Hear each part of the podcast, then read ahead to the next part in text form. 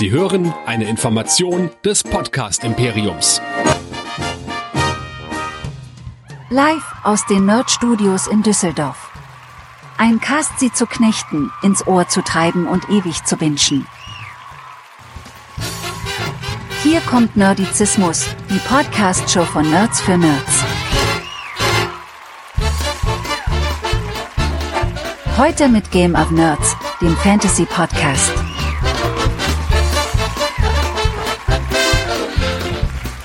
Und hier sind eure Gastgeber.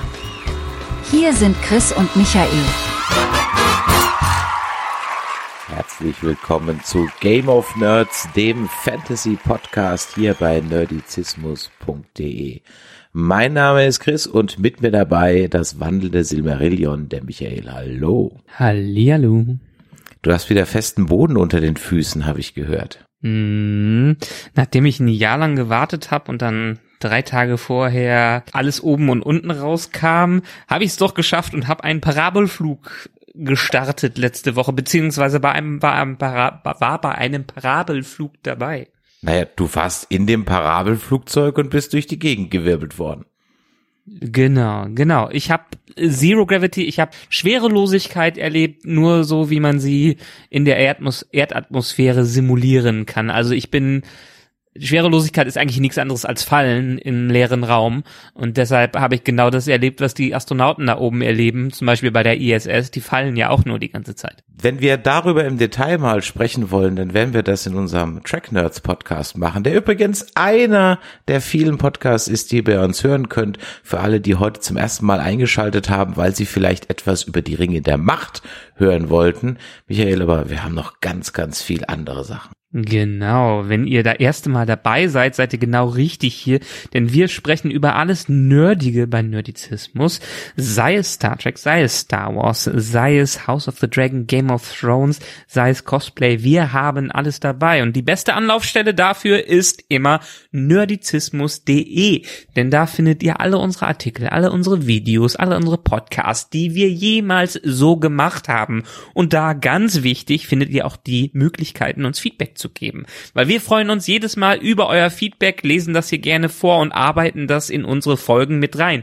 Wie geht das? Ganz einfach, ganz klassisch über eine Mail, info.nerdizismus.de, schreibt uns doch gerne. Wenn ihr etwas moderner seid, nutzt doch WhatsApp, die Datenkrake von Facebook und schreibt uns an die 01525 9647 ja, okay, jetzt habe ich erste Mal seit langem die Nummer wieder vergessen. Ich weiß nicht. Äh, warten war doch mal, Moment, das war 0152596477709. Nein, das stimmt sogar noch. Ich hab's noch drin. Sprachnachricht oder Schreiben gerne daran. Äh, und wer am modernsten sein möchte, kann das auch auf unserem Discord-Server machen, nerdismus.de slash Discord und diskutiert fleißig mit den anderen Fans über alles, was wir so besprechen, mit. Ganz genau. Äh, ich muss beim Feedback das immer hier so ein bisschen ordnen, weil wir zurzeit gerade auf diesem Feed, was Game of Nerds angeht, ja so viel gleichzeitig laufen haben. Es steht ja noch eine Folge unserer Herr der Ringe Trilogie Besprechung raus. Das heißt, wir müssen ja noch über die Rückkehr des Königs sprechen. Wir besprechen ja gleichzeitig auch noch House of the Dragon. Da werden wir sicherlich, wenn beide Staffeln gelaufen sind, mal ein kleines Fazit und einen kleinen Vergleich ziehen. Und wir werden natürlich heute jetzt anfangen mit ähm, die Ringe der Macht. Michael, ganz kurz für alle, damit sie nicht gleich abschalten wegen Spoiler und so weiter. Wie gehen wir damit um? Denn ich bin ja hier der Dove, ich habe von nichts eine Ahnung. Du bist, so hatte ich sich ja vorgestellt, das wandelnde Silmarillion. Wie machen wir es denn mit Spoilern in diesem Podcast? Ja, also grundsätzlich wissen die Leser von Tolkien, was passieren wird. Ich meine, grundsätzlich wissen das auch die Zuschauer, die die Herr der Ringe Filme gesehen haben und deshalb wahrscheinlich die Serie gucken. Viele Dinge kennen wir durch die Bücher, denn Tolkien hat viel rund um dieses Werk geschrieben, sei es in den Anhängen zum originalen Herr der Ringe, sei es im Silmarillion, sei es in diversen Nebengeschichten. Ich versuche mich einigermaßen zu begrenzen und nicht zu viel ins Spoiler-Territorium reinzugehen und eher auf die Episoden an sich einzugehen und die Vergangenheit, die davor passiert ist. Spannende wird hier daran sein, dass sich die Macher dieser Serie nur am Herr der Ringe, den Anhängen und am Hobbit bedienen dürfen, denn da haben sie nur die Rechte zu. Nicht an den ganzen anderen Schriften, die Tolkien so durchgeführt hat. Also einerseits könnte ich entsprechend da spoilern, um ohne genau zu wissen, ob es in die Richtung geht, weil sie Dinge einfach nicht aussprechen können. Aber wir werden da schon einen guten Weg finden, wir werden da schon möglichst spoilerfrei arbeiten und ich denke, wir kriegen das schon irgendwie hin. Ausgezeichnet. Das Feedback auf die Herr der Ringe Teile, die wir ja, wie gesagt, auch noch mit einem Teil besprechen, gibt's dann in dieser Ausgabe. Das heißt, versuche ich das mal so ein bisschen zu trennen, weil sonst hüpfen wir da so durcheinander. Das heißt also hier, wie es der Michael gesagt hat, ganz fleißig in die Tasten hauen, E-Mail, WhatsApp oder wo auch immer. So. Ja, fangen wir mal an, Michael. Im zweiten Zeitalter sind wir. Was muss mhm. ich wissen, damit's losgeht? Was darf ich denn erwarten? Ich meine, das ist ja jetzt wieder so eine Prequel-Serie. Und ja. wir wissen ja schon, wie es ausgeht. Zumindest wenn man sich die Herr der Ringe Filme angeguckt hat oder das Buch gelesen hat. Warum muss ich denn jetzt auch noch wissen, was davor war? Will ich das überhaupt wissen? Das Spannende ist ja, dass, wie gesagt, Tolkien einiges schon vorher geschrieben hat, aber auch nicht so detailliert, dass wir genau wüssten, was passiert ist. Ähm, und, wie ich es gerade auch schon erwähnt habe, die Macher hinter der Serie, die haben nur die Rechte an den Herr der Ringe Büchern und dem Hobbit. Das heißt, die Herr der Ringe Bücher, das gibt die drei Bücher plus die Anhänge ganz zum Schluss, wo auf einigen Seiten noch mal so ein bisschen das erste, zweite, dritte Zeitalter und die ganze Geschichte der verschiedenen Völker beschrieben wird. Und hier müssen die reinarbeiten. Und dadurch, dass die nur so wenige Informationen dazu haben, wird wahrscheinlich vieles da rein interpretiert werden. Also wir wissen grob, dass Sauron die Ringe schmiedet, dass er die Elben hintergeht und den einen Ring schmiedet. Wir wissen, dass er äh, sich als falscher Freund ausgibt und dass er am Ende der große Feind wird, der ganz Mittelerde übernehmen möchte. Darüber hinaus wissen wir aber gar nicht so viel, weil es mehr wie so ein, ein paar Absätze in der Geschichtsschreibung ist. Und ich glaube, am besten kann man es fast schon mit, diese, mit der Situation im MCU vergleichen von vor ein paar Jahren, wo Marvel noch nicht die Rechte an Mutanten und sowas hatte. Die haben viel drumrum geschrieben, die haben Sachen angedeutet, sie durften aber nie dieses Wort Mutanten benutzen und jemand wie Scarlet Witch ist dementsprechend auch kein Mutant im MCU bisher gewesen. Und sie haben drumrum geschrieben und es wird spannend zu sehen, wie die Macher in dieser Serie es schaffen werden, genau um diese Themen herumzuschreiben. Und das bisschen deuten sie es schon in den ersten Folgen an, weil da Elemente aus dem ersten Zeitalter noch mit reingenommen werden, beziehungsweise noch vor dem ersten Zeitalter. Wer übrigens wissen möchte, wie das Ganze entstanden ist, dem empfehle ich, unsere Auftaktfolge für diese Serie zu hören, nämlich unsere Retro-Filmkritik zum Hobbit Teil 1, eine unerwartete Reise. Da geht der Michael ganz explizit drauf, was das für Götter waren und wer der mittelerdische Adam und Eva ist und so weiter und so weiter. Also dann springt doch nochmal in diesen Cast, da werdet ihr darüber ein bisschen aufgeklärt, denn das setzen wir jetzt mal so ein bisschen voraus, weil sonst würden wir uns an der Stelle einfach nur wiederholen. Ja, ich meine, grob kann man, grob kann man es ja sagen. Die Serie fängt ja auch selber mit einem Prolog an. Ja. Und wer spricht diesen Prolog aus? Es ist in dem Fall wieder Galadriel, der wir ganz stark in der Serie folgen. Und die erzählt uns von den Zeitaltern vor der Jetztzeit. Also grob ging es darum, dass die Elben eigentlich in einem gelobten Land gelebt haben. Irgendwann in dieser Zeit wurde diese Welt äh, geschaffen. Wurde Mittelerde, wurde die ganze äh, Werde, äh, Erde Arda geschaffen, auf der Mittelerde und Valinor und alle möglichen Kontinente drauf sind, die es so gibt.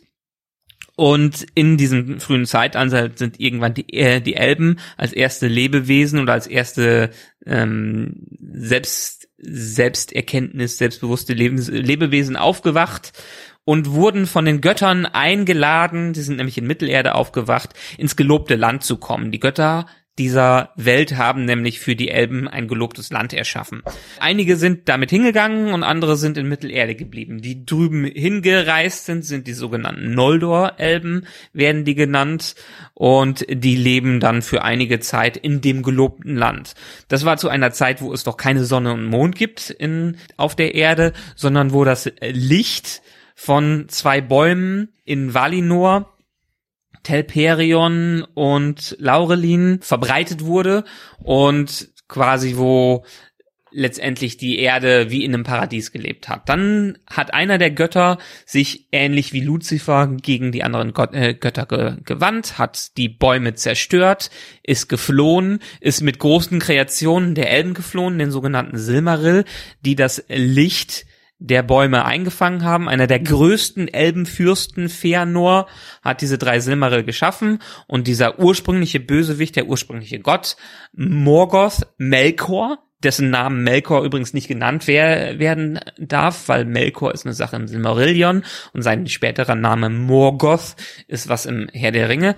Der hat sich die geschnappt, ist weggegangen, darauf sind, die Elben dem nach Mittelerde zurückgefolgt, während die Götter Sonne und Mond erschaffen haben aus den letzten Blüten von den zwei äh, Bäumen und haben dann gegen den großen Bösewicht über viele, viele Zeitalter, äh, über viele, viele Jahrtausend Jahre. Das ist das sogenannte erste Zeitalter in dieser Welt. Und das endete in diesem sogenannten War of Wrath, der Krieg des Zorns, in dem ja der dunkle Feind niedergeschlagen wurde, in dem ähm, seine Festung geschleift wurde und in dem die Welt mehr oder weniger zerstört wurde, wie wir sie kannten. Denn der Kontinent, wie er jetzt in Herr der Ringe und wie er jetzt hier ist, war ursprünglich viel, viel größer und der wurde in diesem Krieg komplett zerstört. Es gab viele, viele Leiden. Und am Ende wurde der vom Thron gestoßen, wurde aus der Welt verbannt.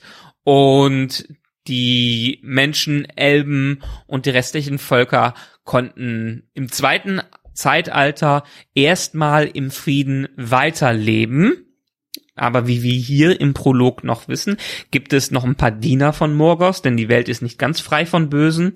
Und einer dieser Diener ist Sauron. Und Sauron kennen wir aus Herr der Ringe. Er ist eigentlich nur der Statthalter von Morgoth gewesen, sein erster Offizier. Und jetzt will der versuchen, so ein bisschen die, Überna die Macht zu übernehmen, beziehungsweise vermuten die Elben das. Und eine davon ist Galadriel, einer seiner größten Feinde, auch durchweg bis hin ins, ins, dritte Zeitalter. Und da steigen wir bei der Serie ein. Und vieles davon, was ich jetzt gerade gesagt habe, wird zumindestens im Prolog visuell impliziert, auch wenn es nicht komplett ausgesprochen wird. Wieder aus diesen Gründen, wie ich es eben gesagt habe, da die nicht die Rechte am eigentlichen Silmarillion haben. Das klingt für mich nach einem Projekt, bei dem man es eigentlich niemand recht machen kann. Das stimmt total. Und wenn man die ersten Reaktionen auf Rotten Tomatoes und so sieht, dann hat die Serie durchaus einen sehenswerten Critic Score auf einem ähnlichen wie ähm, auf einem ähnlichen Niveau wie es bei House of the Dragon ist. Allerdings im Gegensatz zu House of the Dragon, wo einfach nur viel Fanservice betrieben wird und fast eins zu eins die Geschichte von George R. Martin erzählt wird, ist es hier bei Tolkien andersherum und dadurch, dass sie nicht alle Rechte haben und sich viele, viele, viele Freiheiten nehmen, gab es in den ersten Tagen erstmal krasse Review-Bombs und das hat sogar dazu geführt, dass Amazon das äh, Reviewen auf den entsprechenden Plattformen Rotten und Metacritic und so gesperrt hat. Ja, 34 ist der Average Score. Ja. Und das ist schon ziemlich heftig, das muss man ganz ehrlich sagen. Die Serie hat ja auch im Vorfeld viel Backlash bekommen, denn es gab ja vor anderthalb, zwei Jahren von Amazon Prime Video mal so eine Policy, ich glaube, das war aber auch nur ein Entwurf und es wurde dann nie verabschiedet. Ähm, es war also so, so ein Entwurf, dass man ab sofort vorhat, ich paraphrasiere das jetzt sehr, Rollen in Amazon eigenen Serien nur noch mit Menschen zu besetzen, die dann auch, was weiß ich, homosexuell sind und dann dürfen sie nur einen Homosexuellen spielen und so weiter und so weiter und so weiter. Und mhm. dann war jetzt auch im Vorfeld dieser Serie der Backlash in den, ich sag mal, bei den üblichen Verdächtigen, denen das alles viel zu vogue ist. Und ich sag mal, wir haben auch Serien, da hauen wir durchaus mal ein bisschen drauf, aber weil es einfach auch teilweise wirklich so unglaublich mit der Moral, mit dem moralischen Zeigefinger geschwungen wird. Und hier ist es jetzt wohl auch so, dass also im Vorfeld der Serie das Ganze schon sehr hm, kontrovers diskutiert wurde. Da ging es um ähm, Zwergenfrauen, die keine Bärte haben, um äh, dunkelhäutige Hobbits, äh, die nicht Hobbits heißen, um dunkelhäutige Elben etc. pp. Und dass die alle, fast alle Hauptcharakter in dieser Serie ja Frauen wären. Huhuhuhu, Michael, das können wir gar nicht gucken. Ja, es war schon zu erwarten, dass es da einen ziemlich großen Backlash bei diesen typischen traditionellen, sehr konventionellen Fans geben könnte. Ich behaupte jetzt mal, dass es weiterhin eine Minderheit von der Zuschauerschaft, die sich's anschaut. Ja, Tolkien hat eine Welt geschaffen, die basierend auf einer mittelalterlichen Fantasy-Welt besteht. Und da ist es natürlich, dass der Großteil der Menschen eigentlich weiß ist und auch in den Tolkien-Büchern sind die Bösen dann irgendwie die aus dem Osten kommen, die Harad, die äh, Südmenschen, die alle eher dunkelhäutig sind, während die Elben weißhäutig sind und alle anderen Menschen auch irgendwie nur ein weißes An Antlitz haben. Alle Schönen sind dann als weiße, schöne, glänzende Personen beschrieben.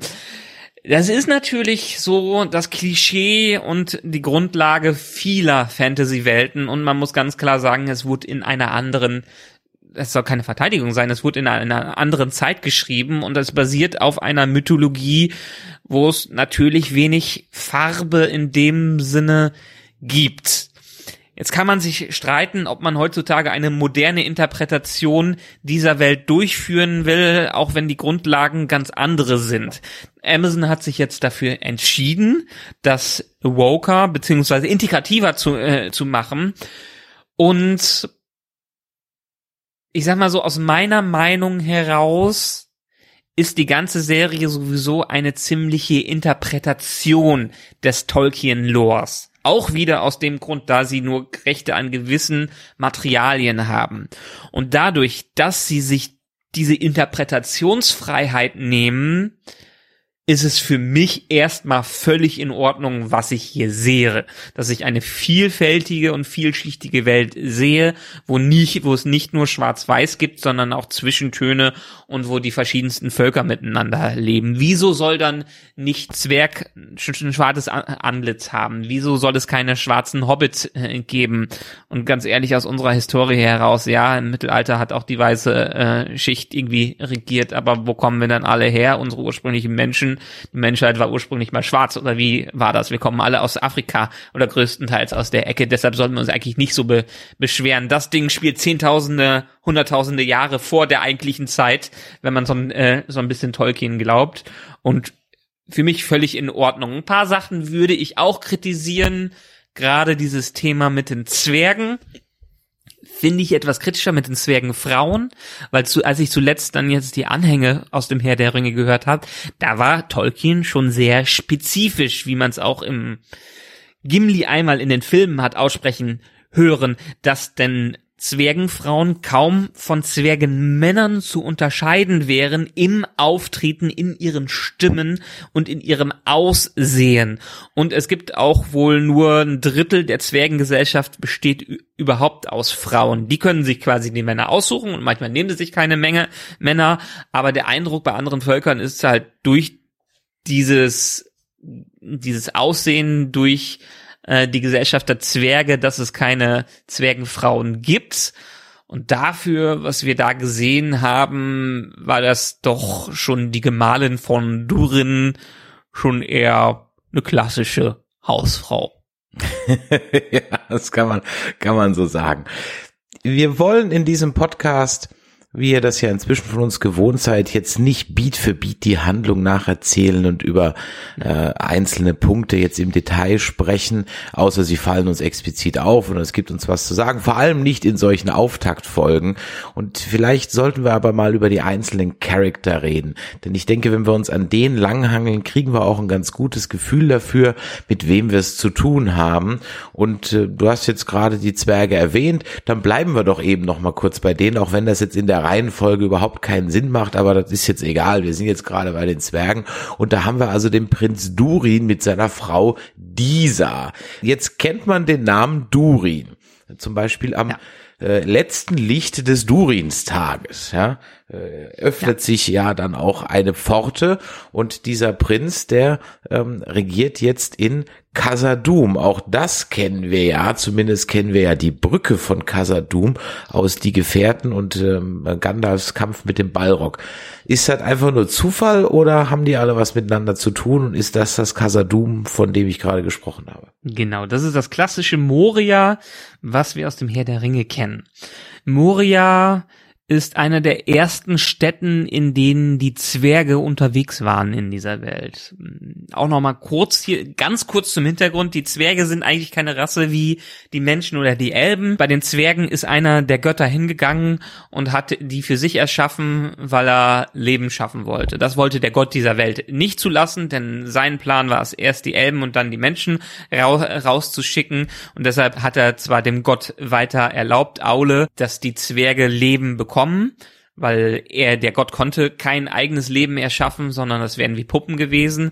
Aber der Gott der Welt, der eine Eru Iluvatar, hat ähm, Aule verziehen und hat die Zwerge mit, äh, hat den richtiges Leben eingehaucht und die sind dann irgendwann nach den Elben aufgetaucht und haben sich ausgebreitet in Mittelerde und einer ihrer ersten Städten, die sie aufgebaut haben, war Casadum, ähm, die Minen von Moria, wo sie eine riesige Zwergenstadt aufgebaut haben und erstmal glücklich gelebt haben. Und den, den wir hier jetzt sehen, der ist nicht der ursprüngliche Durin, weil Durin ist der, der Vater der Zwerge, einer der sieben Zwergenväter, die ursprünglich aufgewacht sind. Und das ist einer seiner Nachkommen. Ich glaube, lass mich lügen, es ist Durin der Vierte, aber ich bin mir nicht sicher. Auf jeden ja, Fall ist es einer. Richtig. Ja, es ist äh, der letzte König von Moria, bevor es in den Zustand verfällt, den wir aus dem Heer der Ringe kennen. Über die Frauen haben wir ja gerade eben schon gesprochen. Bleiben wir bei kleinen Leuten. Gehen wir zu den Haarfüßen. Warum denn nicht mhm. Hobbits? Weil es zu der Zeit noch keine Hobbits gibt. Die Hobbits sind auch nochmal ein interessantes Volk, weil die Hobbits sind nicht wirklich Menschen und nicht wirklich irgendwas anderes. Also in dieser Mythologie von der ganzen Erde von Mittelerde gibt es halt ein paar Rassen, die geschaffen worden sind mit einem ja, dass, dass sie ein Selbstbewusstsein haben. Und scheinbar sind die Hobbits da so ein Zwischenvolk. Was wir wissen, ist, dass die Vorfahren der Hobbits irgendwann übers Nebelgebirge nach Eriador in diese in diesem Bereich gezogen äh, sind, wo dann später das Auenland aus einem Teil daraus wurde. Und die Vorväter der Hobbits, eine der Vorväter der Hobbits sind die Harfoots, die Haarfüße. Und diese lernen wir jetzt hier kennen. Tolkien hat gar nicht so dermaßen viel zu denen geschrieben und hat aber trotzdem ganz am Anfang des Herrn der Ringe die Haarfüße noch mehr erwähnt, weil da hat er eine kleine Historie der Hobbits. Concerning Hobbits heißt das Kapitel. Da hat er relativ viel über die geschrieben. Ich finde das ganz spannend hier, wie die dargestellt werden, weil eine der Eigenschaften, den die Tolkien Hobbits angeschrieben hat, ist, dass sie halt vom großen Volk schwer bemerkt werden und heutzutage auch selten gesehen werden, weil sie sich gut verstecken können und oft nicht vom großen Volk bemerkt werden. Und genau das sehen wir ja hier, wie das passieren kann, wie sie sich quasi verbergen vor allen anderen. Ja, das ist allerdings sehr eindrucksvoll dargestellt worden. Und bei diesen Pre-Hobbits haben wir dann auch sozusagen auch unseren ersten Hauptcharakter, nämlich Eleanor Nori Brandyfuß. Die wird gespielt mhm. von Makella Kavanagh, eine noch sehr junge australische Schauspielerin, die in ihrem Track Record jetzt ehrlich gesagt nichts hat, was man großartig hierzulande kennt. Ein paar kleine Seriengeschichten äh, in Australien und das war's. Wir kennen aber jetzt diese Figur nicht, die ist erfunden, oder? Genau, also es gibt ein paar Figuren, hier ein paar Charaktere, die sehen wir in, die, über die lesen wir nichts in irgendwelchen Schriften von Tolkien. Vor allen Dingen nicht im Herr der Ringe. Aber das Spannende hier ist der Name Eleanor erinnert zumindestens die Leser des Herrn der Ringe an einen bestimmten Charakter, und zwar die erste Tochter von Sam Gamgee. Die wird nämlich Eleanor genannt, nach den kleinen gelben Blumen, die auf den Wiesen Lothlorias wuchsen. Ach, schau an. Und ihre Mutter heißt übrigens Goldblume, das erinnert mich auch an jemand. Ach nee, von Tom Bombal, die Frau hieß Bären, Honigbeere, glaube ich. Honigblume, Honigbeere, irgendwie sowas, ne? Nicht Goldblume auf jeden Fall. Und ja. Brandyfuß und Brand, Brandyfoot erinnert natürlich auch an die Brandybox. Ja. Und die Frau von Samwise heißt, glaube ich, auch Goldie. Also ähm, richtig passt genau. das. Ja, ganz Genau. Hüpfen wir zu den Menschen und da haben wir die Südländer. Sind das die ja. Südländer, die bei der Rückkehr des Königs dann auch auf den Olifanten durch die Gegend reiten oder sind es andere? Naja, es gibt diese sogenannten Haradrim, die aus Harad im Süden kommen. Das ist noch ein bisschen weiter südlich, glaube ich, auf der Karte. Und jetzt wird es sehr spannend, was den Lore von Tolkien angeht, denn die Südlande, die Southlands, in denen wir uns befinden mit den Menschen, die gibt es nicht bei Tolkien. Aber die Gegend, wo das Ganze stattfindet, die gibt es in der Tat. Und wenn man so ein bisschen auf den Karten von der Serie rumschaut, dann kommt uns dieser Umriss der Südlande doch sehr, sehr bekannt vor. Weißt du warum? Saget uns. Es ist Mordor. Ach, verdammt Hake. Als es noch schön mhm. aussah. Als es noch schön aussah. Wir wissen nicht viel von Mordor, was mit Mordor vor ja der Beherrschung von Sauron war. Also man hat immer so ein bisschen angenommen, das Land war in der Richtung immer so verdorrt und ausgedorrt, auch wegen den Vulkanaktivitäten und ähnlichen Dingen. Das ist so die erste Frei, eine der ersten Freiheiten, die sich die Macher hier nehmen, dass sie uns ein Mordor vor Mordor zeigen. Also wer den Umriss auf der Karte erkannt hat, ich hoffe, das ist jetzt nicht allzu sehr ein Spoiler, wird sehen, dass das genau die Ecke ist, wo Mordor später mal sein wird, was natürlich auch dazu passt, dass sie irgendwelche Artefakte scheinbar von Sauron gefunden wären. Und das lässt zumindest nichts Gutes für diese Gegend vermuten. Hier haben wir den nächsten, wahrscheinlich größeren Charakter, nämlich Bronwyn, gespielt von Nazasin Boniadi, eine iranisch-britische Schauspielerin. Die kennt ihr durchaus, wenn ihr Homeland geschaut habt. In der dritten, vierten Staffel, glaube ich, war sie dabei.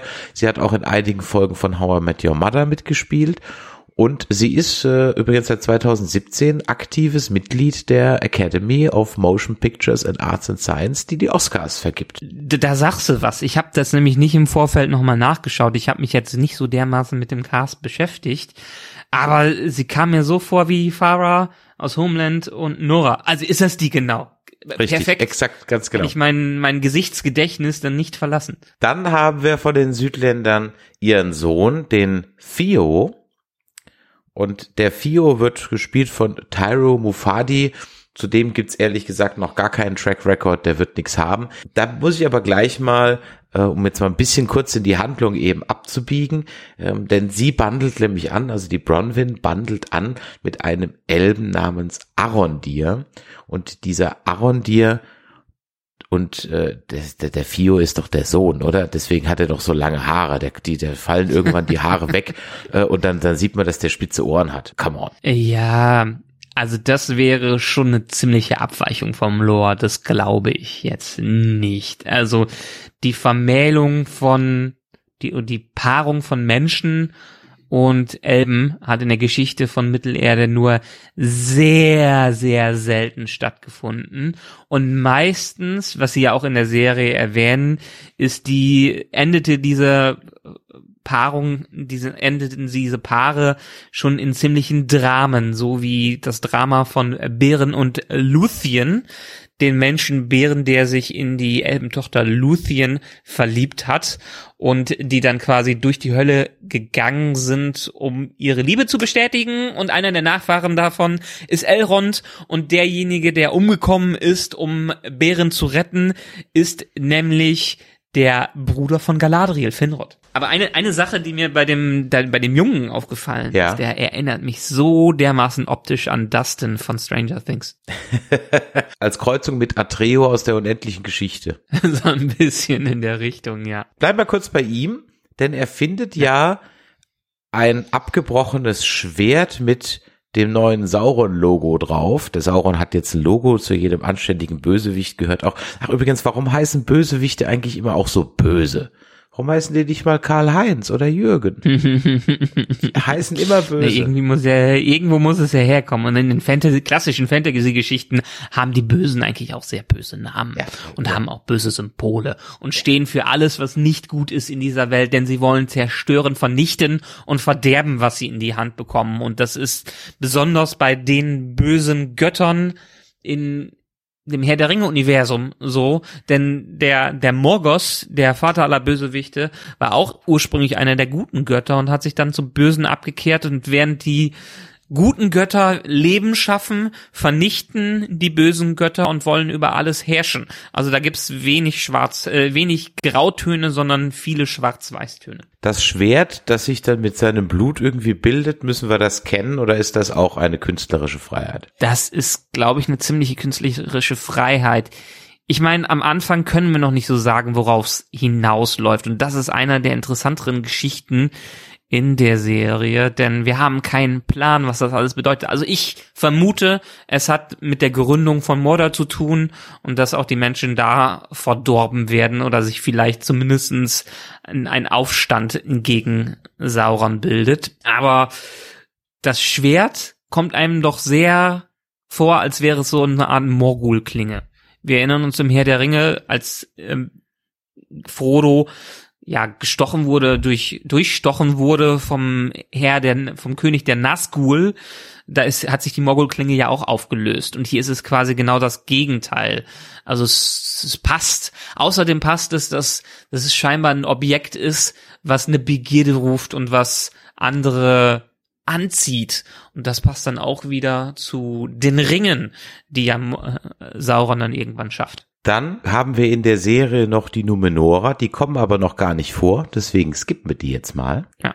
Und gehen gleich zu den Elben, derer wir viele sehen. Fangen wir mal von hinten an, dem Chef, nämlich dem Hochkönig Gilgalad. Ja. Der kommt mir so nicht sonderlich souverän rüber. Kann auch ein bisschen an dem Schauspieler liegen. Der wird gespielt von Benjamin Walker, amerikanischer Schauspieler. Den habt ihr gesehen als äh, Abraham Lincoln Vampirjäger, falls ihr das geschaut habt. Ihr hättet ihn auch sehen können in äh, Jessica Jones, da war er in zehn Folgen dabei. Ja, und jetzt ist er hier der Gilgalad. Gilgalad ist einer der, auch einer der Noldor, auch einer der Elben, äh, die aus Valinor hinter, äh, hinter Morgos hinterher äh, gereist sind, um ihn zu stürzen. Und er stand auch lange Zeit unter dem Fluch der Noldor, dass sie nicht zurückkommen können, bevor Morgoth nicht erledigt wurde. Auf jeden Fall ist Gilgalad einer der Hochelben, die in diesem Zeitalter ja in Eriador ihr Königreich gebildet haben und er ist halt der Herrscher der Elben in diesem Zeitalter. Es gab viele Elbenkönige im ersten Zeitalter, die verschiedene Bereiche von Mittelerde beherrscht haben in ihren eigenen Ländern und Gilgalad ist einer derjenigen, die am Ende übergeblieben sind im zweiten Zeitalter und dementsprechend da einer der Hochelben war und über die geherrscht hat. Und er ist halt der Herrscher von Eriador, mehr oder weniger dem Bereich, in dem wir uns da befinden, äh, der im westlichen Bereich von Mittelerde ist. Später noch einer der sehr wichtigeren Charaktere, denn wie wir aus dem Prolog vom Herr der Ringe kennen, ist er derjenige, der zusammen mit Elendil Sauron tötet, bevor Isildur, ne, beziehungsweise Sauron zum Fall bringt, während Isildur ihm den Ring vom Finger schneidet. Also die beiden werden in der Schlacht um den Ring, um in dem letzten Bündnis gekillt. Wir wissen also schon, was mit Gilgalad passieren wird. Und er ist also eine sehr, sehr wichtige Figur in diesem ganzen Setting und auch einer derjenigen, die zumindest später Sauron misstrauen werden. Und Gilgalad ist einer derjenigen, der Sauron schon früh misstraut hat oder der Gestalt, in der Sauron damals zumindest aufgetreten ist. Meinst du zum Beispiel, dass dieser Herr Celebrimor, wie, wie spricht man denn aus? Celebrimbor? Celebrimbor. Celebrimbor. Dass der Herr Celebrimbor was damit zu tun hat mit dem Schmieden. Genau, weil derjenige ist der, der die Ringe hauptsächlich schmieden wird. Unter der Anleitung von Sauron, beziehungsweise in der Form, in der Sauron unterwegs ist später, äh, wird Celebrimbor dem größten Schmiedmeister der Elben nach Feanor, der die Silmaril geschmiedet hat, der wird die Ringe schmieden und sowohl die neun als auch die sieben und die drei. Und Sauron schmiedet eigentlich nur den einzelnen einen Ring, während alles andere von den Elben im Zusammenspiel mit den Zwergen geschmiedet wird. Ist er denn auch so der Schmiedemeister, der für die ganzen berühmten Waffen dann in der Herr der Ringe-Reihe verantwortlich ist? Stich und Narsil und wie sie alle heißen. Mm, das weiß ich ehrlich gesagt nicht, ob sie aus seiner Hand kommen viele von den Waffen, die Bilbo und Co. benutzen, die stammen aus einer Zeit, die noch viel, viel früher war. Also das war noch vor, aus, de, aus dem ersten Zeitalter, in dem die Elben über ganz Mittelerde verteilt waren. Okay. Der Schauspieler heißt Charles Edwards. Den habt ihr auf jeden Fall gesehen, wenn ihr The Crown geguckt habt. Den könntet ihr auch gesehen haben, wenn ihr The Terror geschaut habt. Übrigens eine kleine feine Serie, die ich durchaus empfehlen kann. Ansonsten hüpft er eigentlich durch die britische Serienlandschaft von Inspector Barnaby, Waking the Dead und noch ein paar andere Serien. Ja, und jetzt ist er eben auch hier gelandet. Also es passt, also es passt, wie er dargestellt wird, für mich schon sehr gut. Denn Celebrimbor ist schon von seinen Fähigkeiten überzeugt und soll schon ein ziemlich eitler Elf, Elb gewesen sein. Und ja, Sauron wird ihn halt hinters Licht führen und dafür muss man auch einen gewissen Mindset haben. Den scheint er, das scheint er zu haben. Dann haben wir den nächsten Elfen, der uns vor, Elfen, Elben, Elben, der uns vorgestellt wird, nämlich Arondir. Das ist ein Waldelb und der geheime Freund von der Bronwyn. Der wird gespielt von Ismael Cruz Cordova, einem äh, puerto-ricanischen Schauspieler. Den habt ihr vielleicht schon als Quinn im sechsten Kapitel vom Mandalorian gesehen. Ihr könntet ihn aber auch genauso bei Berlin Station vielleicht entdeckt haben oder bei Ray Donovan, da war der überall dabei und auch sieben Folgen Sesamstraße. Also der Mann ist auch ein bisschen rumgekommen. Waldelben, da klingelt was. Äh, da könnt ihr dann im Grunde genommen vielleicht auch später irgendwann Vorfahren vom Legolas um die Ecke gucken. Ja, Legolas, der wird ungefähr ums Jahr 1000 des dritten Zeitalters geboren. Könnte in die Richtung gehen. Sein Casting ist sicherlich eins der eher viel meist diskutierten Castings, weil er einfach nicht das typische Bild der Elben ist, weil er nicht weiß ist passt für mich jetzt in der Richtung schon.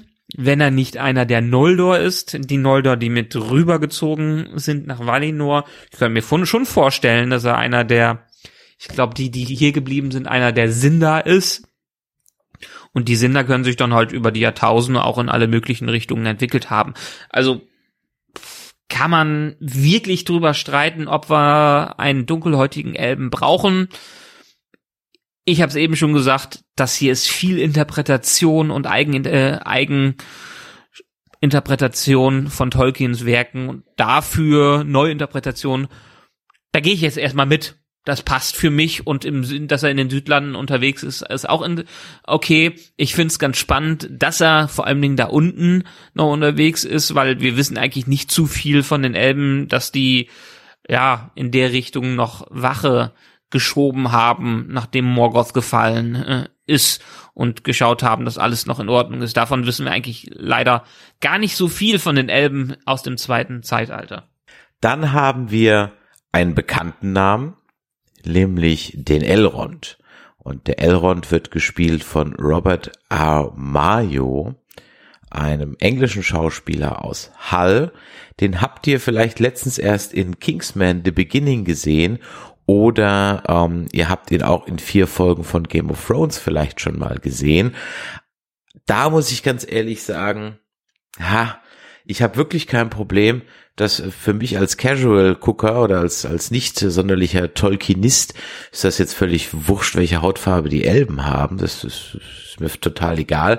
Aber hier hätte ich mir irgendeinen gewünscht, der zumindest Hugo Weaving so ein bisschen ähnlich sieht. Nur so, nur so ein bisschen.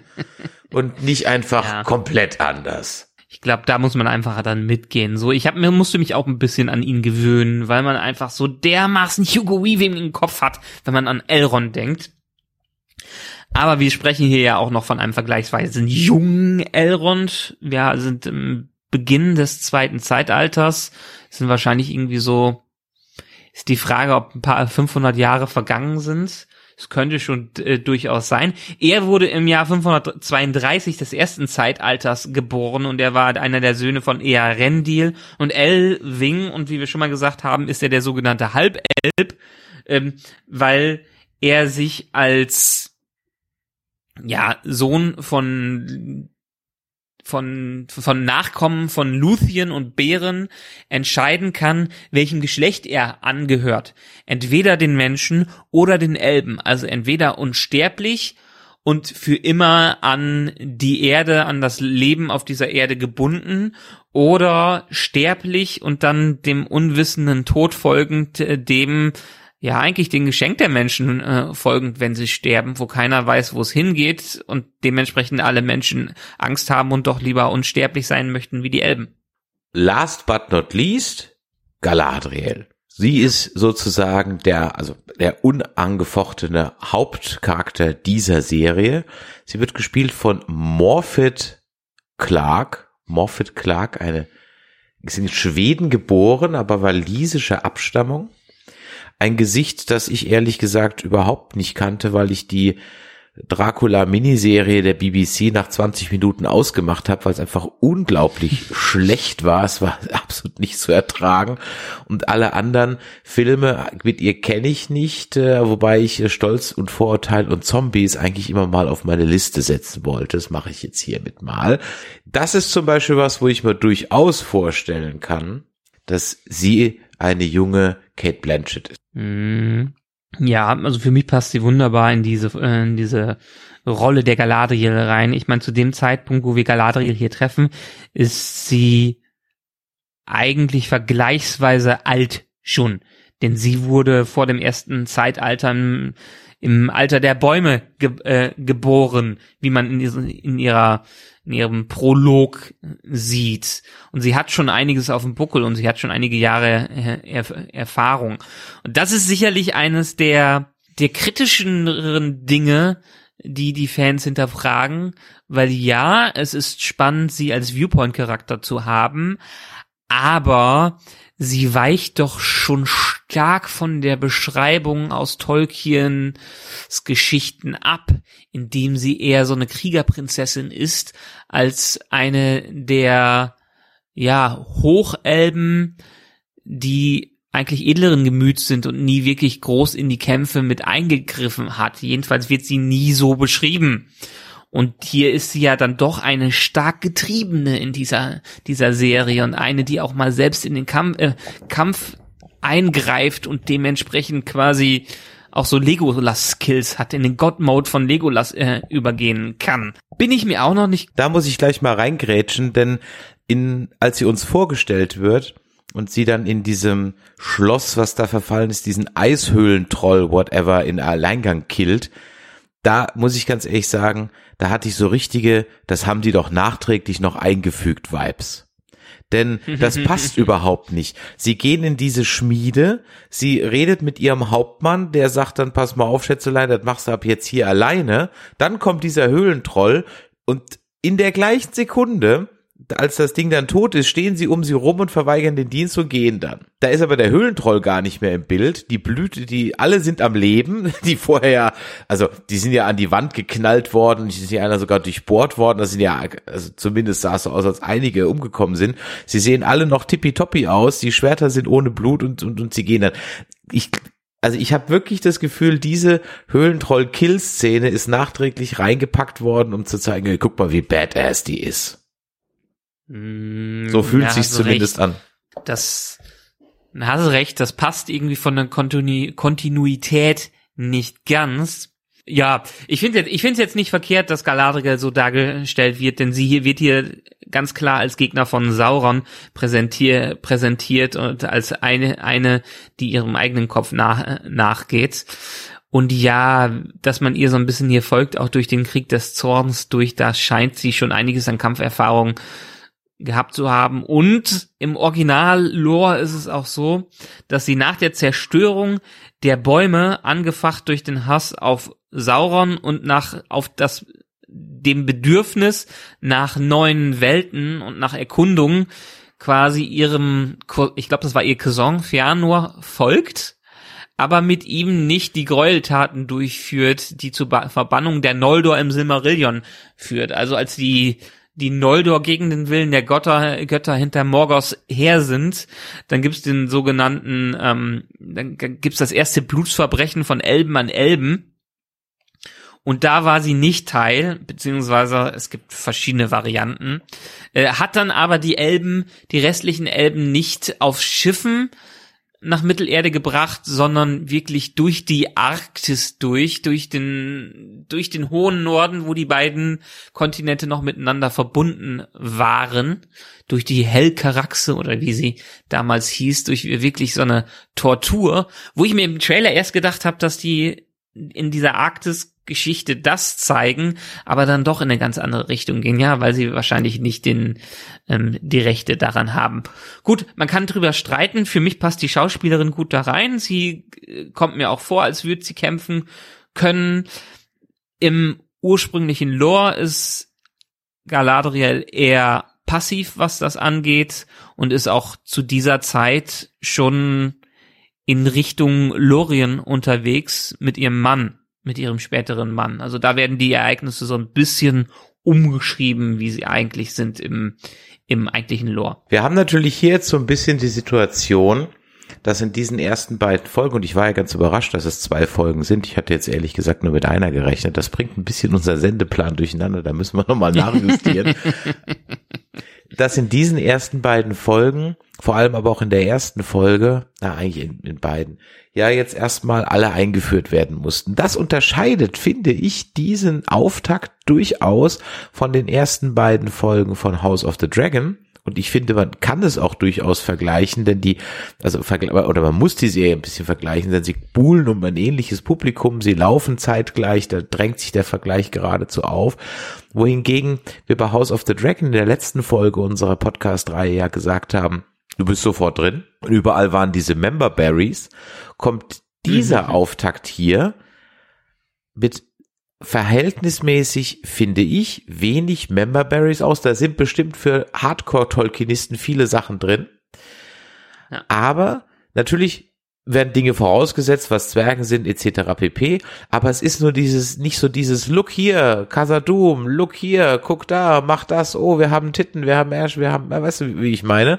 Und hier ist es aber deswegen ein etwas längerer Aufbau, denn um ehrlich zu sein, sind wir erst am Ende der zweiten Folge so wirklich auf dem Punkt, wo man sagt, okay, jetzt kommen so langsam Dinge ins Rollen, wohingegen bei House of the Dragon das ja sofort zack, zack, zack, zack, zack geht. Ja, man muss auch sagen, ich bin mal gespannt, wie sie in den nächsten Folgen vorgehen werden, weil eigentlich diese Ereignisse, des zweiten Zeitalters dann doch einige hundert und einige tausend Jahre in Anspruch nehmen werden. Hier sind wir scheinbar in einem Zeitpunkt des zweiten Zeitalters eingetreten, in dem schon ein paar hundert Jahre vergangen sind. Numenor scheint schon zu bestehen, aber um es zeitlich einzuordnen, was jetzt theoretisch laut, laut Beschreibung noch passiert. Die Numenorer kommen auf die Höhe ihrer Macht. Sauron tre tritt auf. es kommt zum Schmieden der Ringe, Sauron wird bekämpft, mehrmals, die Numenora fallen, die Insel von Numenor geht äh, unter, ähnlich wie die Insel von Atlantis untergeht. Und dann über mehrere hundert Jahre hinweg baut Numenor sich erstmal in Mittelerde was auf, das Königreich von Gondor und die nördlichen Königreiche, die wir da haben. Und dann kommt es überhaupt zur letzten Allianz, erstmal in der gegen Sauron im letzten Bündnis gekämpft wird und ihm den Ring vom Finger abgeschnitten wird. Also wir haben hier sehr, sehr, sehr viel, was passiert über mehrere tausend Jahre hinweg. Und wir wissen schon, dass die äh, Timeline da etwas komprimiert wird, was das angeht. Und ich bin echt gespannt, in welcher Art und Weise sie sich da die Freiheiten nehmen werden, die man, wie gesagt, hier schon an vielen, vielen Stellen merkt und schon sieht, ja, da werden vielleicht klassische Tolkiens-Fans etwas vor den Kopf gestoßen. Ja, das ist, glaube ich, ein interessanter Punkt. Deswegen freue ich mich auch wirklich jetzt mit dir auch diese Podcast-Reihe zu machen, denn ich bin ja eher der, dem es im Zweifel wurscht ist, weil ich weiß es gar nicht. Ja? ja. Das heißt, wir haben hier so ein bisschen diese vertauschten Rollen im Gegensatz zu den Track Nerds, wo ich ja diese ganzen Canon-Brüche, ja, wo sie mir ins Gesicht springen, ja, äh, bin ich hier mal eben gespannt, wie das dir geht, wenn du diese Serie jetzt weiter verfolgen wirst. Eine Sache, die ich weiterhin, die mir auch die ich gut fand, wirklich jetzt in diesen zwei Folgen, war definitiv die äh, Production Value. Da war, der war klasse. Manchmal vielleicht ein bisschen viel ähm, Blizzard CGI äh, World of Warcraft Intro Feeling, so ein bisschen, ja. Ein bisschen viel Greenscreen, aber okay, gerade so als Galadriel äh, an dem Eiszapfen ähm, da hing, an dieser Eiswand hing, das hätte auch gerendert sein können. Also das war so heftig bearbeitet, ja.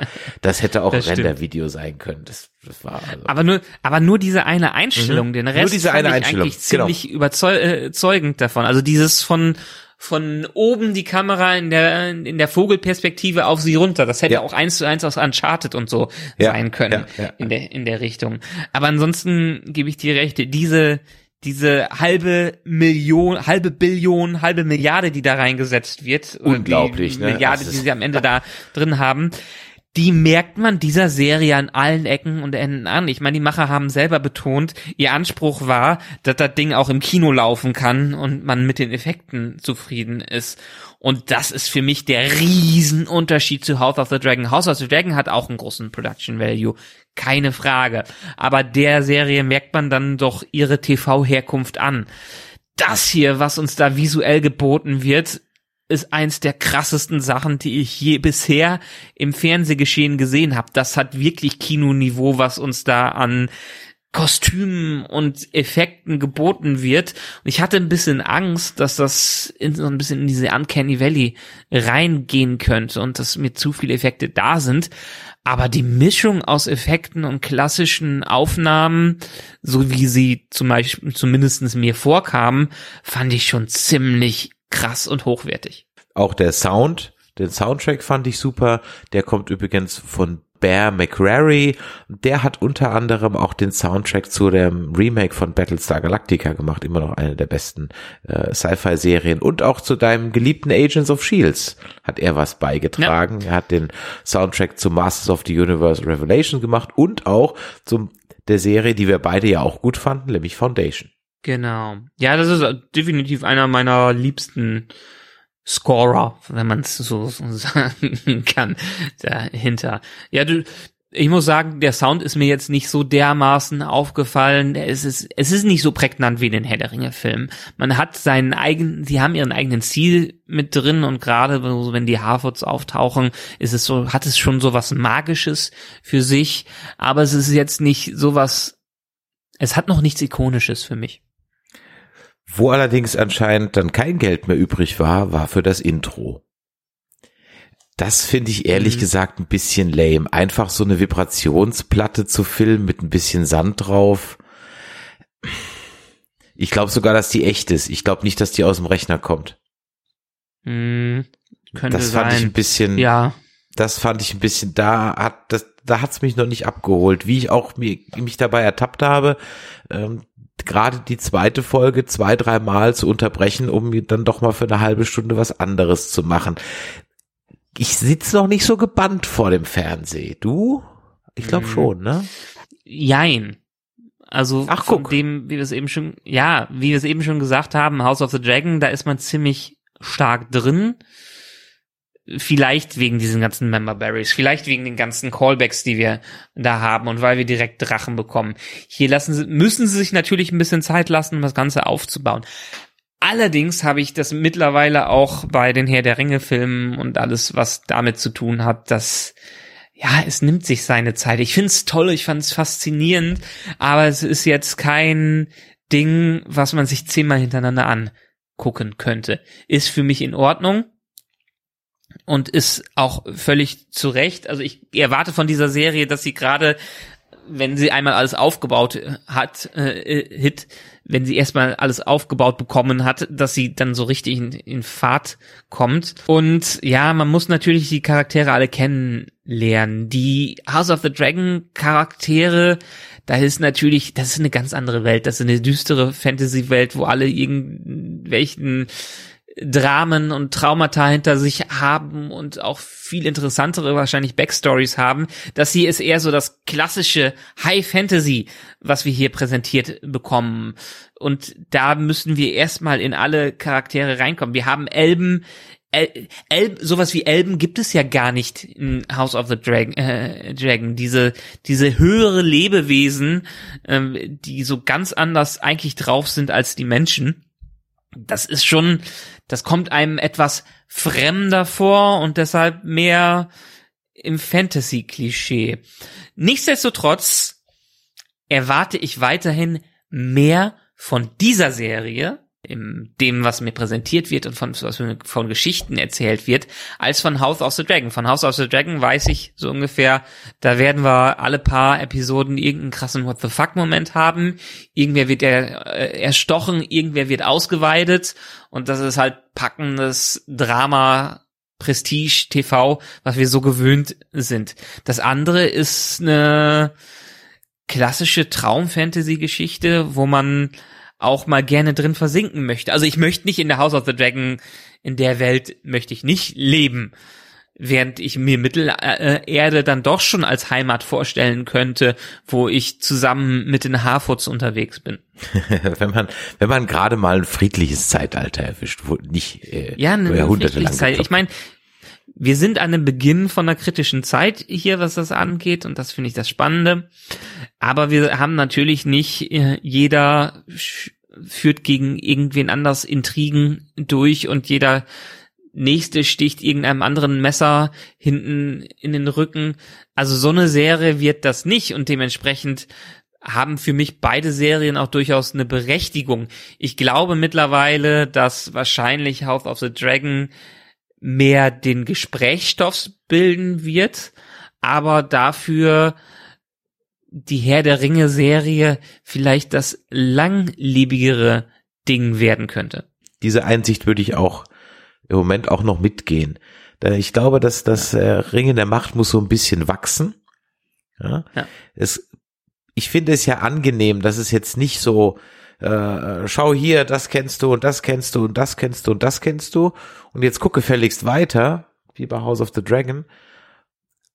Trotzdem finde ich, hat man so den, den Spirit auch vom, vom Design her der Jackson-Filme doch sich so weit angepasst, dass man sich, man fühlt sich, man findet sich zurecht. Ja.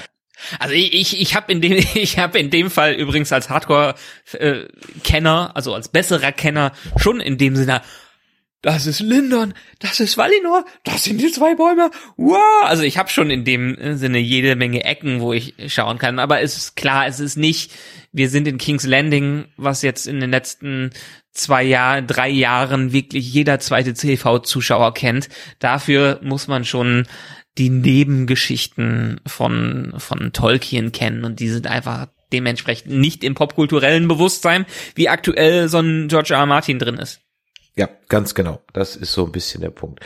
Einen haben wir noch, über den wir noch nicht gesprochen haben. Ähm, einen, ja, einen Fremden. Da hatte ich so ganz kräftige Superman-Vibes, als der mit seinem Asteroidenraumschiff da gelandet ist. ist das denn ein Walla? Ha, ich glaube, ich habe mich richtig dran erinnert. also ein Valar ist es definitiv nicht. Weil die Valar sind die hohen Götter da. Die sind nur sehr, sehr selten und auch nicht im zweiten Zeitalter auf dieser in Mittelerde unterwegs gewesen. Ja gut, dann ist es Gandalf. So. Nein, dann ist es einer der Maya. Sagen wir mal so. Wie wir es Okay. schon in unseren letzten Folgen gesagt haben, die Valar sind die hohen Götter, Ja, so Zeus die Maya sind die, genau. und äh, die Maya sind so die Engel, die niederen Götter, was das angeht. Ja, jetzt wird's interessant. Wer zum Teufel ist das? Alle anderen Ereignisse konnte man so ein bisschen in die Geschichte von Tolkien mit einbetten, so wie wir sie kennen. Sauron ist untergetaucht äh, in diesem Moment. Man weiß nicht wirklich, was mit ihm los ist. Äh, Ganz Mittelerde ist in so einer friedlichen äh, Zeit unterwegs. Es gibt die Hochzeit der Elben noch hier. Die Menschen kommen an den Höhepunkt ihrer Macht mit Numenor, das wir ja auch noch kennenlernen werden. Und eigentlich die Istari, also die Zauberer, von denen Gandalf einer ist und Saruman ein anderer, die kommen erst im Jahrtausend des dritten Zeitalters, laut offizieller Zeitrechnung, und das ist noch ein bisschen dahin, da vergehen noch zwei, dreitausend Jahre, bis die Istari überhaupt auftauchen. Und dann tauchen sie auch an den Gewässern von Mittelerde auf. Und Kirdan, der Schiffsbauer, nimmt sie in Empfang und gibt zum Beispiel Gandalf, Gandalf seinen Ring in dem äh, Moment, damit Gandalf die Herzen der Menschen äh, für sich einnehmen äh, kann und quasi das Feuer entfacht, um den Aufstand gegen Sauron ähm, zu, zu bezwecken. Und das ist hier eine extreme Abweichung. Wer ist das? Die visuelle, visuell gibt's hier mehrere Sprachen. Visuell kommt er in einem Feuerball runter und man hat so ein bisschen das Gefühl, er ist wie das Zeichen von Sauron, in dem er in diesem Krater so liegt. In der zweiten Folge ist das schon ein bisschen anders. Er hat eher so ein, er ist ein gro großer Mensch, er hat grauen Bart, er benimmt sich ein wenig komisch, was dann dementsprechend dann nicht zu Sauron passt, sondern eher zusammen Gandalf passt und er spricht mit kleinen Tieren, was dann auch wieder zusammen Gandalf oder so einem Zauberer passt. Aber eigentlich passt Gandalf nicht in diese Zeit rein. Und wiederum mache ich nochmal einen Sprung, weiß man nicht, wieso Gandalf eigentlich so vom kleinen Volk, also von den Hobbits, vereinnahmt wurde und sie so schützenswert aufgenommen hat. Vielleicht ist das das erste Treffen mit ihm und er quasi erlangt sein Gedächtnis wieder in der Zeit mit ihm, um dann zu Gandalf zu werden. Und deshalb hat er ein besonderes Herz für die Hobbits und hilft ihnen sogar, sich in dem Auenland niederzulassen. Also keine Ahnung, wer das sein kann. Ich tippe nicht auf Sauron, ganz sicher nicht auf äh, Sauron, weil Sauron in dieser Zeit als ja Anatar, der Herr der Geschenke, auftreten wird. Ob er überhaupt in der ersten Staffel zu sehen sein wird, ist die Frage. Und er quasi in Verkleidung da unterwegs ist. Für Sauron habe ich noch einen anderen Tipp. Aber bei ihm stehen die Zeichen auf Gandalf. Ich weiß aber nicht, wie gut ich es finden würde, wenn sie Gandalf jetzt schon einführen. Also ich tippe ganz stark auf Gandalf. Das würde mich auch wundern, sogar mich als jemand, wie vorhin mehrfach erwähnt, der jetzt da gar nicht so drin ist. Ich habe also ich würde mit Gandalf überhaupt nicht rechnen. Das Witzige war, dass man ja dann bei Amazon und da ist Amazon im Moment wirklich ein Vorreiter, ja lernfähig ist, was Subtitles angeht und du hast ja bei Amazon Prime dieses X-Ray, wo du immer Ja. hochklicken kannst und dann die Schauspieler siehst. Und endlich, endlich kriegen sie es mal auf die Kette, keine Rollennamen zu spoilern, wenn es da noch ein Reveal gibt. Ja, das, das stimmt. Weil sonst stand nämlich gerne mal im Untertitel dann nämlich, sonst stand nämlich gerne im Untertitel mal, äh, Klammer auf Gandalf, oder du hast nach oben gedrückt und dann waren dann die Rollennamen drin und nein, da stand erst gar nichts in der ersten Folge, also wirklich nichts unter Ja. dem Schauspieler und in der zweiten dann A Stranger. Es passt. Ich meine, sie haben jetzt hier, X-Ray hat mir geholfen, nochmal den Namen von Gandalf, äh, von Gandalf, Galadriels Bruder in, ins Gedächtnis zu bekommen, Finrod. Den haben sie nämlich bei X-Ray erwähnt, obwohl er nicht, das Name nicht ausgesprochen wurde. Aber da bei dem, dem habe ich bewusst mal nicht reingeschaut, um mich dann am Ende nicht spoilern zu lassen. Aber finde ich gut, dass sie es nicht gemacht äh, haben. ja, aber ich weiß, also ich weiß es wirklich nicht. Ich bin dabei, dass ich es als Neuinterpretation des Ganzen sehe, was für mich völlig äh, in Ordnung ist. Ich habe Spaß daran, Teile dieser Welt mal in Live-Action zu sehen, freue mich sehr darüber. Bin auch gespannt, in welcher Art und Weise sie das ausbauen werden. Ich glaube aber nicht, dass es sinnvoll ist, jetzt schon einen der Istari und vor allem den Gandalf damit reinzubringen, weil wie soll er wenn sie jetzt noch die Liebesgeschichte von Galadriel und Gandalf mit reinbringen, die im Hobbit angedeutet wurde, dann gehe ich auch auf, äh, auf die äh, Barrikaden. Aber ich kann mir gerade auch niemanden anders als Gandalf vorstellen, den sie hier damit einführen. Naja, es sprechen halt eben noch nicht nur dieses das Reden mit kleinen Tieren, auch dass er ja, als er dann da so vor sich hin brabbelt und lauter da rumbrüllt, alles dunkel wird, ne, sein, sein beliebter ja, dieser Schatten, sich, ja, genau, sich ja, groß ja, ja. zu machen und den Schatten um sich zu werfen und so weiter. Also es, es wird schon, wie sagt man im Englischen, heavy implied. Also es wird schon sehr, sehr drauf gedrückt, so dass es, wenn es am Ende jemand anders ist, man eigentlich sagen müsste, okay, dann habt ihr uns aber ziemlich billig in die falsche Richtung gelockt. Aber ich Mhm. lass mich überraschen, vielleicht haben sie ja einen cleveren Twist, dass es am Ende doch was anderes ist und man, aber es war schon so ein bisschen, na, okay. Ich meine, die, die Istari sind im ursprünglichen Lore, das sind äh, fünf Zauberer, die an den Küsten von Mittelerde ankommen und gleichzeitig ankommen. Also das wäre auch ein extremer Bru- Bruch, dass plötzlich nur Gandalf alleine da an, ankommt. Das ist die Frage, wieso machen sie das und was soll das äh, Ganze? Um einen auf eine falsche Fährte äh, zu bringen und dann doch irgendwen anders da reinzubringen. Also in dieser Zeit ist eigentlich keiner der Maya da unterwegs und wenn es dann Sauron irgendwie wieder wäre, würde es nicht zu Sauron passen. Was eher auf Sauron passt und wo ganz stark meine Karten gerade drauf sind, äh, sind ist auf den Menschen, den Galadriel da im Meer trifft. Hm, den Halbbrand. Den Halbrand, genau. Das ist nämlich auch ein Charakter, den wir so noch nicht kennen. Und da gibt es ein paar Hinweise, dass er zumindest nicht das ist, was man vermutet, äh, was er ist. Also Galadriel, übrigens auch spannend, was wir von Galadriel sehen, wie sie nach, wie sie nach Valinor segeln und wie, sie- wie sie den Eingang nach Valinor präsentieren, als wirklich die Wolken, die sich teilen Mhm. und das Licht von Valinor erfüllt ein in meinem Gedächtnis war das erst später, nachdem Valinor verhüllt wurde, in der, in der Richtung. Also erst sonst konnte man so ohne Probleme nach Valinor quasi rein. Ähm, solange man, solange es einem erlaubt wurde und eigentlich wurde es keinem erlaubt, außer den Elben.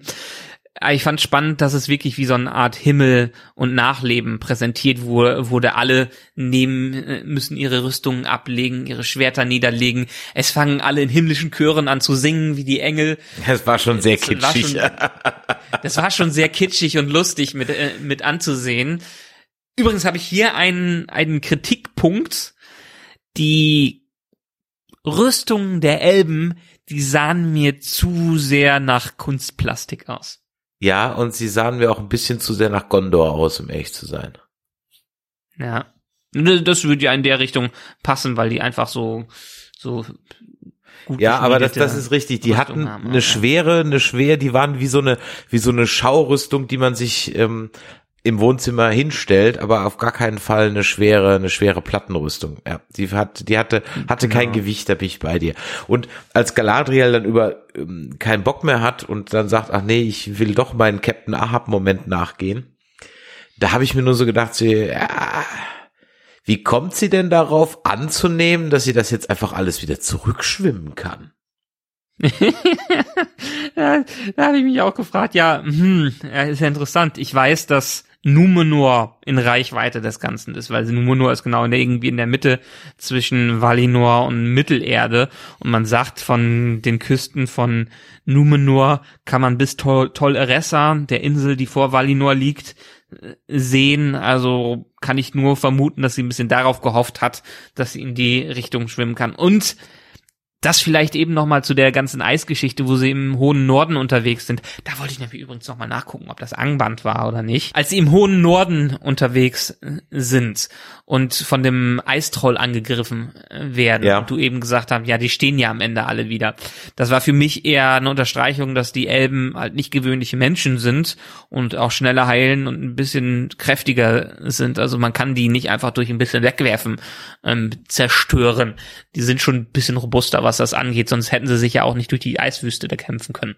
Okay, so kann man es auch sehen. Trotzdem bleibe ich dabei, das fühlte sich einfach nachträglich eingefügt ein. Oh, wir müssen noch zeigen, dass die auch cool kämpfen kann. So, so kam es halt irgendwie. Ja, okay, aber wo, wo wir hier, wir jetzt auf der See unterwegs sind, auf der, der, auf der Saundering Sea, äh, lustig, dass man eine der Kreaturen da sieht, aber wo sie dann auf Halbrand und die gestrandeten oder die das versunkene, das das zerstörte Schiff treffen. In dem Moment habe ich mir schon gedacht, okay, wo kommen die her?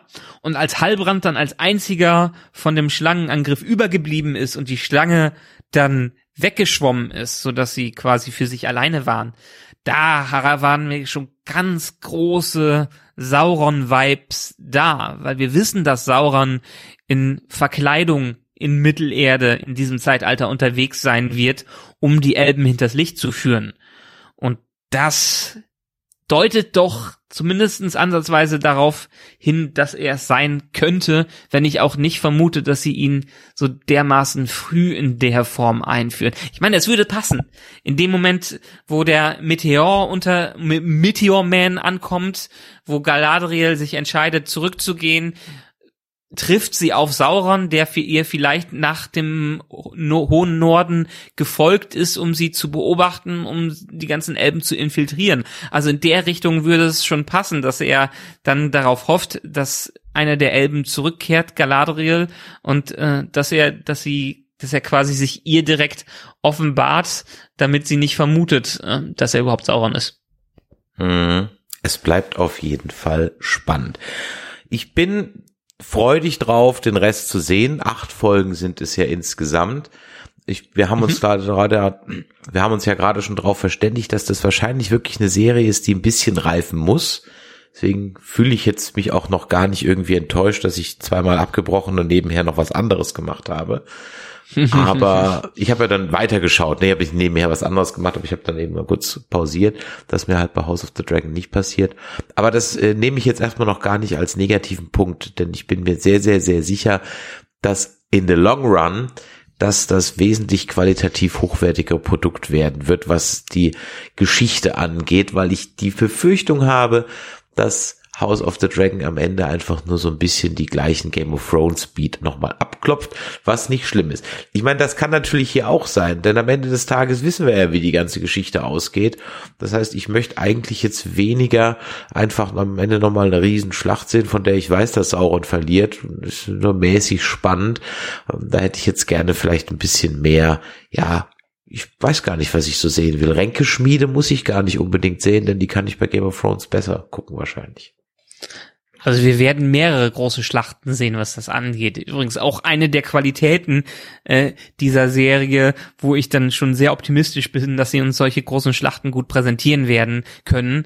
Als Finrod im Prolog dann gegen die ganzen Orks kämpf, äh, kämpft und die Kamera rauszoomt und das so dermaßen gut aussah, ja. wie diese einfach Massen von Massen im äh, Krieg des Zorns da unterwegs waren. Also da freue ich mich so richtig stark auf die äh, auf die Schlachtenszenen. Ja, das optisch wird das schon ein Knaller werden. Ich denke, da können wir uns auf was freuen. Ja, wir freuen uns auch auf euer Feedback. Wenn euch das hier heute gefallen hat, dann schreibt uns doch eine E-Mail an info@nerdizismus.de. Kommt auf unseren Discord nerdizismus.de slash Discord oder schickt uns eine WhatsApp bzw. Sprachnachricht an die 01525 964 7709 und wir brauchen auch natürlich immer eure Unterstützung, wenn es um das Thema Reviews geht. Das ist ganz wichtig, wenn es um Bewertungen geht und im Algorithmus bei iTunes, Spotify und so weiter auch anderen Hörern vorgeschlagen zu werden. Deswegen könnt ihr das tun bei Podcast Addict, ihr könnt es tun bei Spotify, da könnt ihr Sterne hinterlassen und ihr könnt es tun bei iTunes. Und am besten ist es, ihr teilt unsere Postings bei Insta, bei Twitter und bei Facebook ganz fleißig, damit auch andere davon erfahren. Und wenn ihr am Montag über House of the Dragon oder eben Ringe der Macht am Arbeitsplatz redet, dann erzählt doch mal, was ihr da am Wochenende für eine tolle Podcast gehört habt, die euch das alles so wunderbar erklärt haben. Michael, wie geht's weiter bei uns? Ähm, wir werden jetzt versuchen, im 14-Tages-Rhythmus immer zwei Folgen House of the Dragon und Game of Thrones zu machen. Endor steht an, die neue Star Wars-Serie. She-Hulk werden wir besprechen als komplette Staffel. Ähm, wir müssen uns noch um Lower Decks kümmern in unseren Track-Nerds. Also so schnell werdet ihr uns in euren Ohren nicht los. Ja, genau kommt noch so einiges auf uns in den nächsten Monaten vor. Die Sommerpause ist definitiv vorbei. Allerdings. Und wenn ihr auf der Aber Du fährst jetzt erstmal in Urlaub, ne? Ich fahre jetzt erstmal in Urlaub, genau. Das heißt, die nächste Folge werde ich aus den Highlands in Schottland aufnehmen für euch. Wenn ihr auf der MagicCon seid, dann haltet doch auch mal Ausschau nach uns. Da sind unsere Mädels von Hipster Fangirl Fashion, die den Cosplay-Podcast machen und ich werde auch da sein. Also von daher würden wir uns natürlich freuen, wenn wir mit dem einen oder anderen Hörer dann gerne im Hof oder im äh, Biergarten des Maritimhotels in Bonn dann mal ein leckeres Kaltgetränk zu uns nehmen. So, jetzt muss ich das Ganze noch schneiden, damit es für euch am Sonntag im Podcatcher ist, wenn ihr das hier hört. In diesem Sinne, macht Idiot. Michael, dir vielen Dank und euch da draußen danke für eure Zeit und bis zum nächsten Mal. Tschüss. Tschüss.